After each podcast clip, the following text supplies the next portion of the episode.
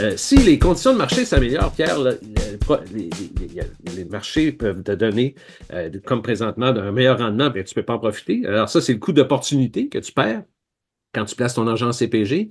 Euh, les intérêts d'un CPG à 5% ça vient rarement surpasser l'effet de l'inflation qui est, présentement autour de, de ça, 5, 4, 5. Alors, c'est du entrant et du sortant. les intérêts d'un CPG c'est imposé à 100% Ça, des fois, les gens oublient ça aussi. C'est imposé à 100% alors que les autres types de rendements, comme le gain en capital, pour tout ce qui est hors CELI, hors REER, hors compte enregistré, euh, c'est un gain de dividende, c'est imposé à 50% Donc, il y a quand même plusieurs choses à penser lorsque on met notre argent en sécurité dans un CPG euh, c'est simple, la banque nous appelle ou pas, puis on replace notre argent.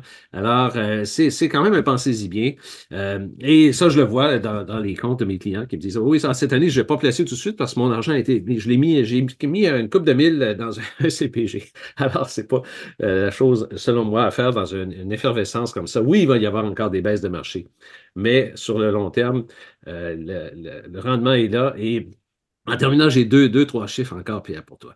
Oui, vas-y.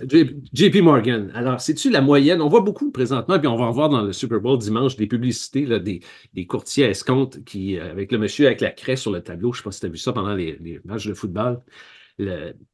Les gens, donc, qui pensent que réussir par eux-mêmes sur des comptes à escompte, ils réussissent à frapper des, des coups de circuit. La moyenne des investisseurs, pour ça, c'est JP Morgan qui dit ça, euh, pour la, période de temps 2002-2021, c'est 3,6% que l'investisseur fait. Par année. Il lui-même ses actions, alors que le Standard Poor's a donné 9,5 et d'autres classes d'actifs ont donné quand même beaucoup plus que ça. Pourquoi? Bien parce qu'on a toujours euh, les mêmes erreurs, on fait toujours, on a toujours des billets cognitifs quand on place de notre, notre argent alors, euh, on pense qu'on va réussir à faire des, coups de circuit tout le temps. Alors, les 40% des gens, euh, ça c'est Fidélité qui donne ces chiffres-là, 40% des gens font des trades seulement sur un mois, Pierre. Alors, ils rentrent puis ils sortent. Alors, c'est pas ça qu'il faut faire. 80% des gens qui vont sur les plateformes à escompte, et beaucoup en ont fait pendant la pandémie, quittent après les deux premières années. Et seulement 7% restent après cinq ans.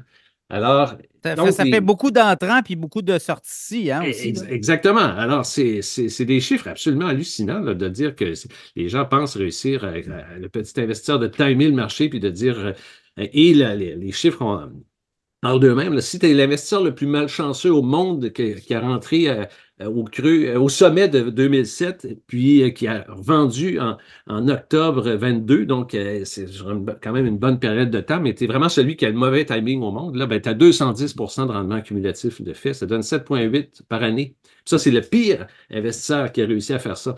Donc, il faut se faire aider, je pense, par des conseillers, par des gens qui n'ont pas ce biais émotif-là. Donc, et, de dire que si on, l'espérance de vie aussi, c'est un autre facteur maintenant qu'on parle de plus en plus. Les clients se disent Ah oui, oui, j'arrive à la retraite, il m'en reste pas longtemps à faire. Mais écoute, si tu as 65 ans, Pierre, tu es une femme, tu as 72% de chances de te à 85 ans, puis un homme à 50 de 30 euh, à 85. Euh, et, pour te rendre à 90, toujours si tu repars à 65, puis tu es quelqu'un qui ne fume pas, qui est généralement en bonne santé, 54% des femmes vont, se rendre à 90 ans, puis 35% des hommes. Alors, si tu prends ta retraite à 55 Ah oui, c'est repoussé tout le temps. L'espérance de vie, euh, écoute, c'est en grandissant, donc c'est important d'avoir beaucoup d'argent. Et en même temps, tu sais, je regardais, il y avait un sondage aujourd'hui, puis il demande aux jeunes combien d'argent pensez-vous avoir besoin? Oui, il parle de 2,1 millions. Oui. Alors qu'on le sait qu'au Québec, j'ai vu les chiffres récemment, c'est 97 000 que les Québécois ont en moyenne dans leur compte d'épargne pour la retraite. Fait qu'imagines-tu la, dichotomie entre Exact.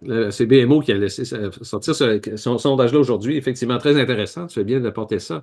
Alors, mais pour conclure, disons, je te dirais qu'il faut revenir à ce qu'on pense euh, pour l'espèce de contrat avec le marché qu'il faut faire à long terme. je, je l'utilise souvent cet exemple-là. Donc, pour avoir un rendement de 8% plus ou moins par année, il faut accepter des baisses de 5% trois fois euh, il faut accepter une baisse de 10% par année, une baisse de 15% par année à chaque trois ans, puis une baisse de, 20, de plus de 20% chaque six ans. Donc, ça, c'est quand même des, des, des faits. Là. Donc, statistiquement parlant, oui, le marché baisse, mais sur le long terme, on est gagnant. Et euh, il y a 73% des années qui sont, qui sont positives euh, sur le marché américain depuis 1926. Donc, on en a plus de meilleures que de pires, que de moins bonnes sur le long terme.